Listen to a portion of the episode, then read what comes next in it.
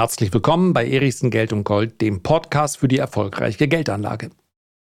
Die Börse hat sich in den letzten 25 Jahren stark verändert. Das Investieren hat sich verändert, der aktive Handel hat sich verändert, das Trading hat sich verändert, die Art des Sentiments, der Rhythmus des Marktes hat sich verändert. Was allerdings gleich geblieben ist, das möchte ich in der heutigen Podcast-Folge am Ende auch besprechen, aber zuerst mal darauf eingehen, was sich eben verändert hat. Am Beispiel von Nvidia lässt sich das ganz gut festmachen. Legen wir los. So, zuerst einmal die Aufklärung, damit hier keine Enttäuschung entsteht. Es geht heute nicht explizit um Nvidia. Es geht darum, wie sich die Aktie in den letzten Monaten entwickelt hat, die Art ihrer Entwicklung, die Art ihres Anstiegs. Und weil das natürlich mit dazugehört, müsst ihr wissen, dass ich zu diesem Zeitpunkt noch in Nvidia investiert bin und zwar mit einer aktiven Position.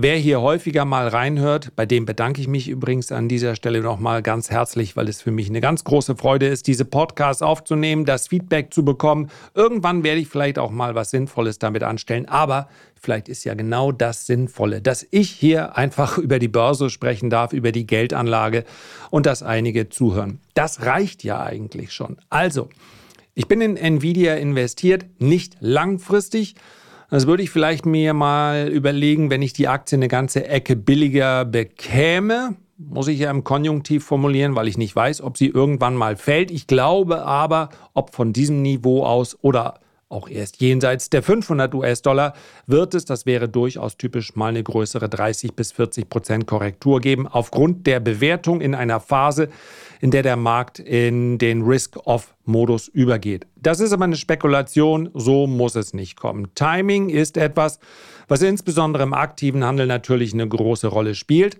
Sollte die Nvidia-Aktie also unter 385 US-Dollar in etwa abrutschen, dann wäre ich auch wieder raus. Im Übrigen mit einem ziemlich kleinen Gewinn. Ich habe nur diesen Ausbruch gehandelt. Es wird schon wieder viel zu sehr, klingt das nach äh, Vorschlag oder Empfehlung.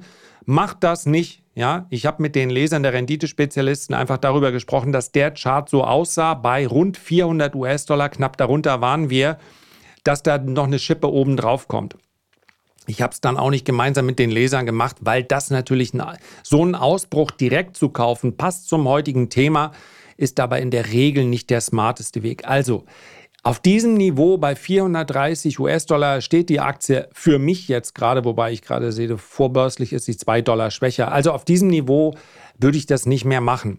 Das ist weder eine Kaufempfehlung noch eine Verkaufsempfehlung. Die Wahrscheinlichkeit an der Börse Verluste zu erzielen im aktiven Handel, die ist sehr, sehr hoch. Von daher, ihr seid die Manager eures Depots. Ihr entscheidet, was ihr bei euch macht. Ich übernehme dafür keine Verantwortung. Ich stelle hier nur meine Meinung dar. Die ist mal besser, mal besser, äh, mal, ja, das wäre schön, Effenberg-Style. Äh, manchmal spiele ich gut, manchmal spiele ich besser. Nein, es gibt selbstverständlich auch ähm, ja, Calls, es gibt Setups, die haben einfach nicht gepasst in der Vergangenheit. Das wird in der Zukunft wieder passieren. So, warum spreche ich über Nvidia? Weil die Art dieses Anstiegs, die wir, den wir jetzt seit einigen Monaten sehen, im Prinzip seit Oktober 2022, der jährt sich schon fast der Anstieg, der ist bemerkenswert. Wir standen bei, im Tief waren wir bei 111 US-Dollar und jetzt stehen wir fast viermal so hoch. Und das ohne große Unterbrechung. Ein großer Trend, vielleicht sogar ein Hype, wird umgesetzt durch steigende Kurse, dann kommen neue Käufer dazu, weiter steigende Kurse, die und Ergebnisse gemeldet auf diesem Weg waren auch gar nicht so schlecht. Das heißt, die Aktie war bei 111 Dollar, war sie eigentlich genauso teuer jetzt wie bei 400 Dollar.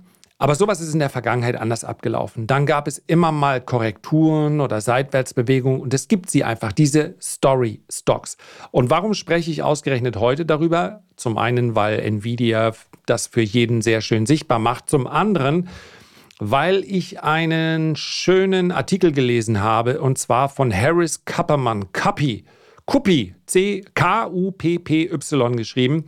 Der ein oder andere kennt ihn vielleicht, ist natürlich eher im amerikanischen Markt unterwegs, ist ein Hedgefondsmanager, sitzt, glaube ich, mittlerweile in Puerto Rico und ist das Gegenteil in den allermeisten Äußerungen, die er so von sich gibt, von dem, was ich eine sympathische Ausstrahlung nennen würde. Also tatsächlich ist es genau mein Humor, aber das, was er so von sich gibt, ist sehr häufig entspricht das nicht meiner Sichtweise, meiner Perspektiven. Also er macht sich lustig über Menschen, die kein Fleisch mehr essen.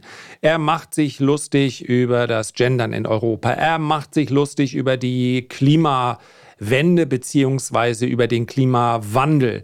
Das sind alles Themen, bei denen man mit englischem Humor rangehen darf und irgendwie auch muss. Und ich habe schon mal, ja, für mich einer der ganz großen ist ähm, Ricky Gervais. Das sind das ist totales Grenzgängertum, aber ich kann mit dem Humor sehr viel anfangen, mit vielen Aussagen aber nicht. Und genau deswegen höre ich bei Harris Kappermann oft hin, weil es keine Rolle spielen darf.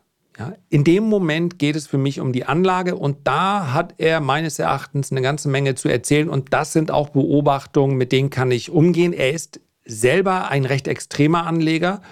Das heißt, die Bets, die Wetten, die er selber eingeht, oft sehr, sehr hoch gewichtet. Das ist in der Vergangenheit, zumindest in den letzten Jahren, auch ganz gut gegangen. Ich glaube, sein Fonds hat sehr gut performt. Er hat auf die, er setzt schon lange auf die Ölaktien, auf die Uranaktien. Deswegen sind natürlich seine letzten beiden Quartale jetzt nicht so toll gewesen. Aber das macht er richtig, richtig hoch gewichtet. Das hat, und das ist ganz wichtig zu wissen bei institutioneller Anlage, das hat gar nichts mit verkehrt oder strategisch falsch oder strategisch sinnvoll zu tun. Am Ende ist wichtig, dass derjenige, der dort investiert, und das werden in den allermeisten Fällen keine Privatanleger sein, dass der weiß, was er bekommt. Viele sagen ja, vielleicht so wie es die Schweizer machen, 90 Prozent konservativ, 10 Prozent spekulativ, dann aber auch richtig spekulativ. Und die haben dann von ihrem privaten Vermögen vielleicht drei oder vier oder fünf Prozent drin und sagen, dann hau mal richtig drauf. Wenn diese fünf Prozent hier einen Impact haben sollen, dann will ich aber auch mal ein 100 Prozent. Das ist ein bisschen viel verlangt, ja. Aber dann will ich eben auch mal ein Jahr haben mit 40, 50 Prozent. Von daher, genau das verspricht er, genau das äh, liefert er. Ist also ein recht streitbarer Geselle, so kann man das sagen. Wenn jemand nicht seiner Meinung ist, dann erfährt er das auch. Man kann allerdings auch auf YouTube sehen, äh, mit Kritik und Gegenwind geht er auch um. We'll see how it all works out, but you know, we've put some positions on, but they're not particularly large positions. Um, I don't want to name names, but mm -hmm. you know, when, when, there's a burning building and everyone's running out, I'm usually the idiot running in. like over my career, it's mostly worked, though.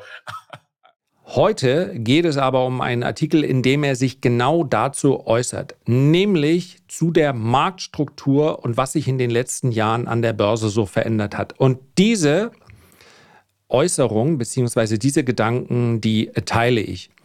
Ich habe mir gedacht, ich nehme das mehr oder weniger im Original. Er schreibt es natürlich auf Englisch und äh, so gut wie möglich habe ich es hier mit verschiedenen Programmen dann mir übersetzen lassen und noch einige Anpassungen vorgenommen, sodass es sinngemäß drin ist.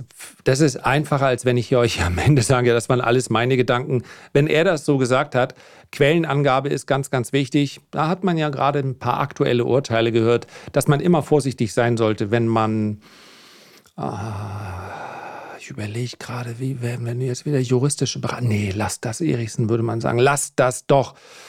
Äh, also, wenn man Daten und Quellen, upsala, nicht nennt, dann ist das verkehrt, wenn man anderswo Leistungen ähm, sich umsonst holt und dann selber kostenpflichtig verkauft, dann ist das natürlich schon so an der Grenze. Aber ich muss es so vage lassen. Wahrscheinlich werden jetzt 90 Prozent sagen, wovon redet der? Aber ihr wisst ja, ich habe keine juristische Abteilung, also äh, kann ich es mir nicht erlauben, hier raus. Irgendwann mal machen wir mal eine Folge ähm, und da sitzt ein Jurist neben mir und sagt Psst, nein, das nicht, das nicht. Kann ich das denn sagen? Ja, aber wenn ich doch. Okay, freie Meinungsäußerung, mach. Los. Wir sprechen über den Artikel von Harry Kupperman, Kupperman. Harris heißt er, nicht Harry. Lassen Sie uns einige Jahrzehnte zurückgehen. Wenn ich damals daran denke, hatte es den Anschein, dass die meisten Investoren Aktien gekauft, Dividenden eingesammelt und die Dinge über mehrere Jahre hinweg spielen lassen haben. Natürlich gab es sogenannte Story-Aktien, Aktien, die sich schnell bewegten und die Aufmerksamkeit der Investoren auf sich zogen, aber die meisten Aktien waren langweilig und gewöhnlich. Dadurch nahmen die meisten Investoren einen langfristigen Blick auf die Dinge ein, kauften Aktien und vergaßen sie irgendwie. Mit der Verkürzung der Anlagezeiträume wurde meiner Ansicht nach das Investieren aggressiver. Man konnte nicht mehr etwas Günstiges kaufen und darauf warten, dass es jemand bemerkt. Stattdessen musste man etwas kaufen, das sofort steigen würde. Ein wertorientierter, an der Stelle muss ich übrigens sagen, ähm, das gilt nicht nur, aber gerade auch für diejenigen, so ist mein Eindruck, die in der Corona-Zeit an, an die Börse gekommen sind die wir alle herzlich willkommen heißen, weil es für die Aktienkultur in Deutschland wichtig ist und weil ja hoffentlich irgendwann auch mal mit politischer Unterstützung diese Aktienkultur gefördert wird im Sinne, wird im Sinne der Altersvorsorge. Aber das ist zum Teil eine Gruppe, die extrem ungeduldig daherkommt. Sie kennt natürlich auch viel Volatilität, aber durch Feedback, sowohl hier im Podcast, auch von Lesern, auch auf YouTube weiß ich, dass wenn man, man dann mal sagt, sechs Monate Seitenlinie, weil der Markt derzeit zu unsicher ist, beziehungsweise keine klaren Strukturen erkennen lässt, sechs Monate an die Seitenlinie, was könnte man in den sechs Monaten verdienen? Und dann schaut man natürlich zurück, was sich in den letzten sechs Monaten bewegt hat und sagt, das haben wir alles verpasst. Diese Betrachtungsweise war natürlich immer schon sehr, sehr beliebt bei Neulingen, aber ist eine völlig verkehrte. An der Börse strategisch vorzugehen, eine Outperformance zu erzielen, heißt ja nicht zu wissen, was morgen passiert.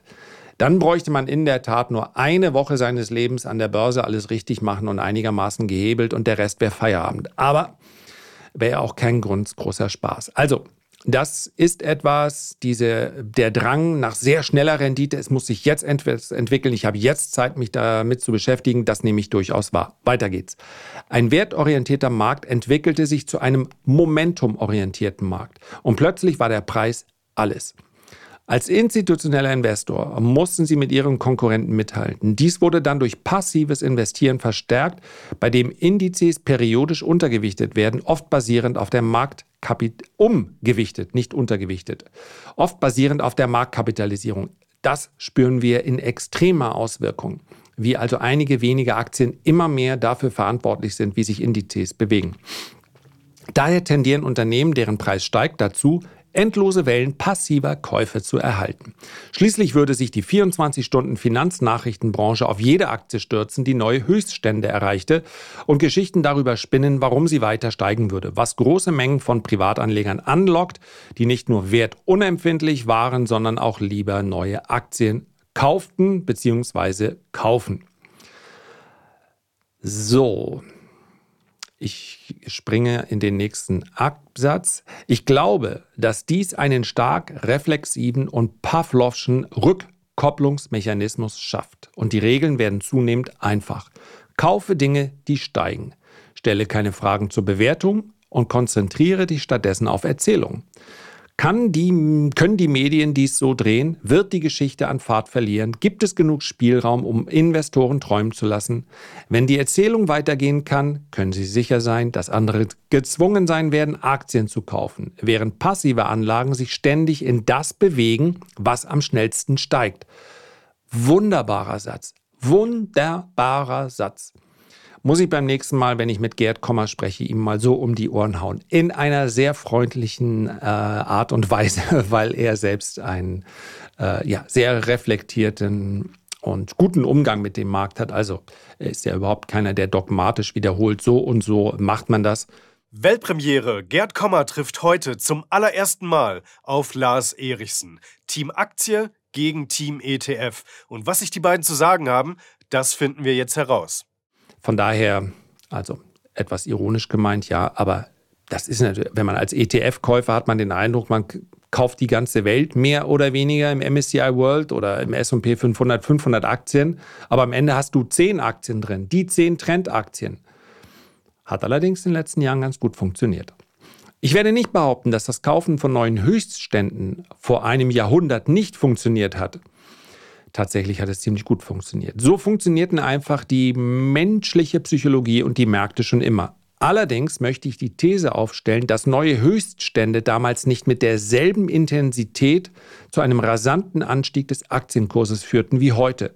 Stattdessen gab es auf dem Weg nach oben mehr ein Geben und Nehmen und der Prozess spielte sich über Jahre hinweg ab, anstatt über Monate. Richtig, dieses Atmen des Marktes.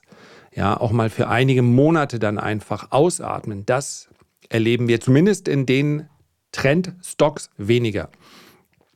Die Kehrseite eines vom Momentum getriebenen Marktes ist, dass negative Dynamik sich selbst verstärkt.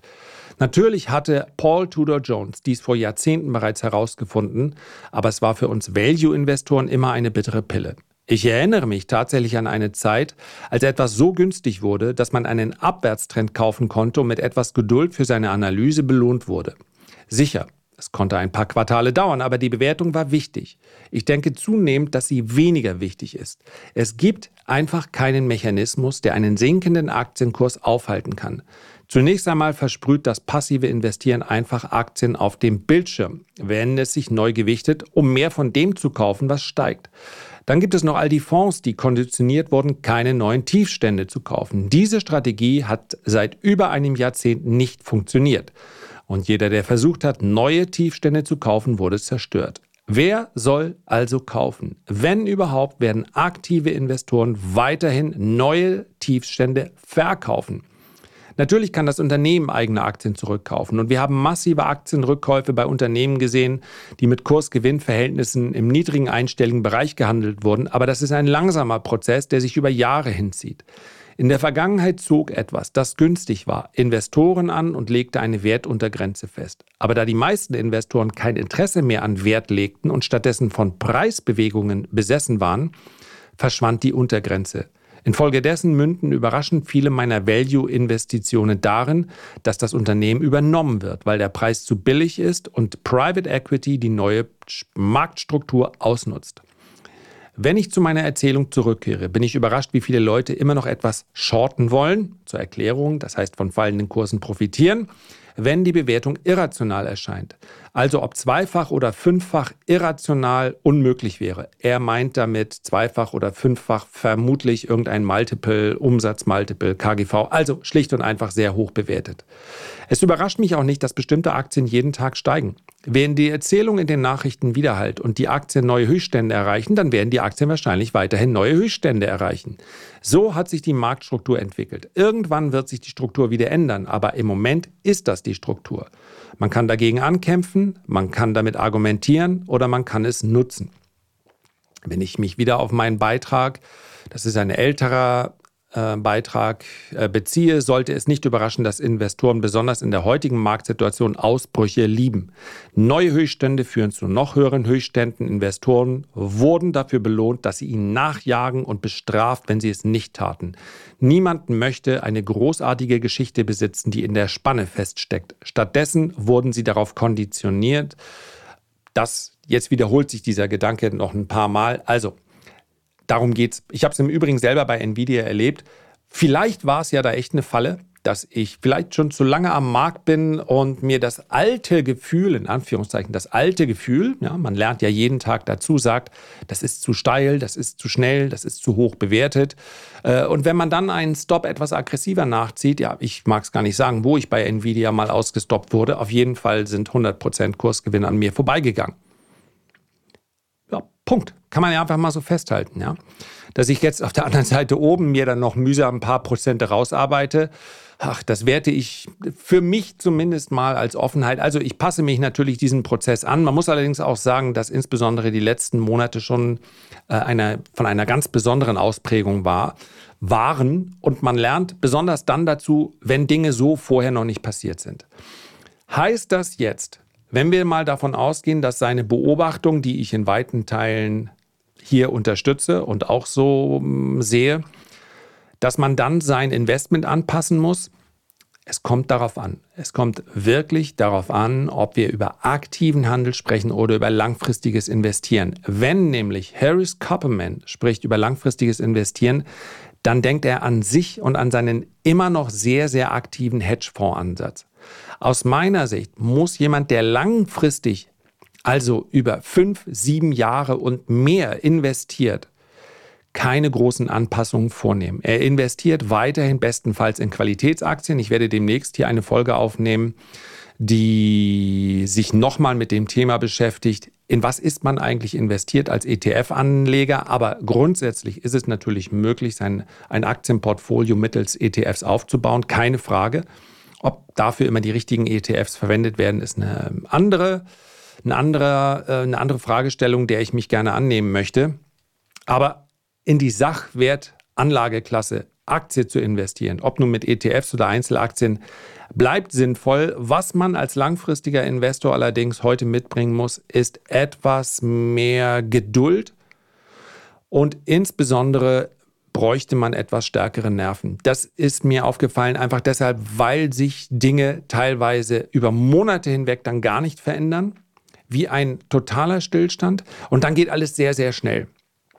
Wenn man sich aber in einem logarithmischen Chart den SP 500 oder den Dow Jones oder den MSCI World, ja sogar den DAX anschaut, dann gibt es meines Erachtens keinen Zweifel, dass man auch in den nächsten zehn Jahren mit Aktien ganz gut bedient ist. Man muss halt diese Schwankungen aussitzen, beziehungsweise vielleicht kann man sogar seine Geldanlage optimieren. Das hätte äh, in fast allen Zeiten ganz hervorragend funktioniert, aber wie gesagt, dafür braucht es dann schon echt hm, ganz gute Nerven bei Rücksetzern sich einfach einen kleinen Alert, einen kleinen Alarm zu machen.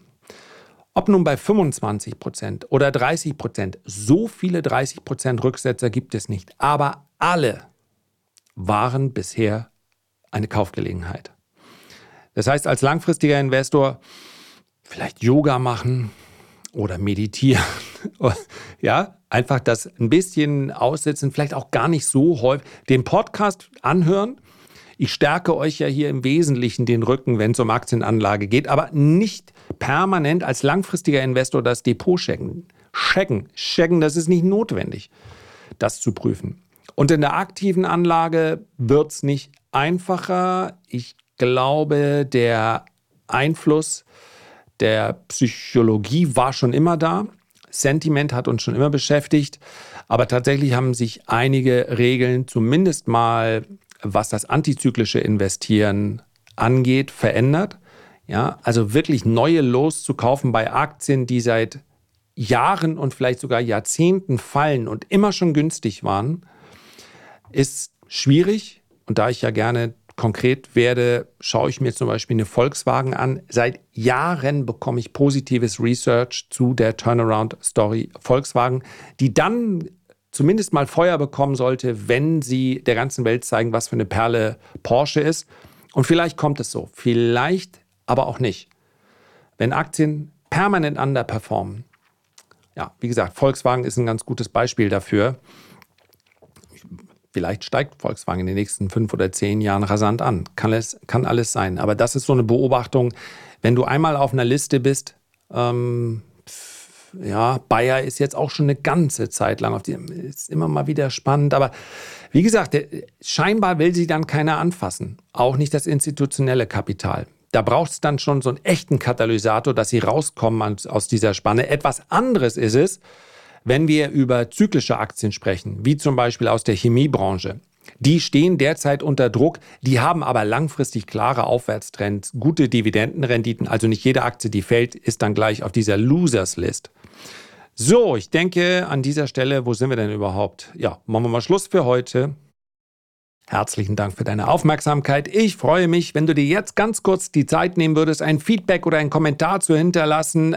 Ein paar Sterne. Ich freue mich ja fast über alles. Am allermeisten aber darüber, wenn wir uns beim nächsten Mal gesund und munter wiederhören. Bis dahin alles Gute, dein Lars.